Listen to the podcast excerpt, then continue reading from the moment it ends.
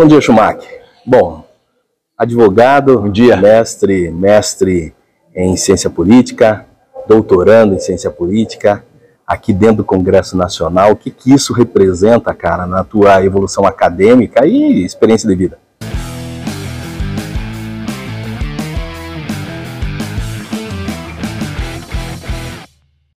Cara, representa muito. É difícil conter a emoção de estar nesse lugar, nesse lugar construído por brasileiros, nesse lugar onde as leis são construídas, nesse lugar que nós podemos criticar, nós podemos não gostar, mas é no lugar, é o lugar onde as coisas acontecem. É aqui que o nosso futuro é decidido. Quando eu vejo essa plenária cheia de gente, cheia de deputados, cheia de pessoas, cheia de trabalhadores, não tem como conter a emoção. É muito gratificante. E, e, e qual assim a experiência que você leva para o Paraná, Curitiba, até mesmo você como presidente do diretório municipal do Partido Novo, qual a experiência que você está levando daqui? A experiência que eu levo é que não é tão distante.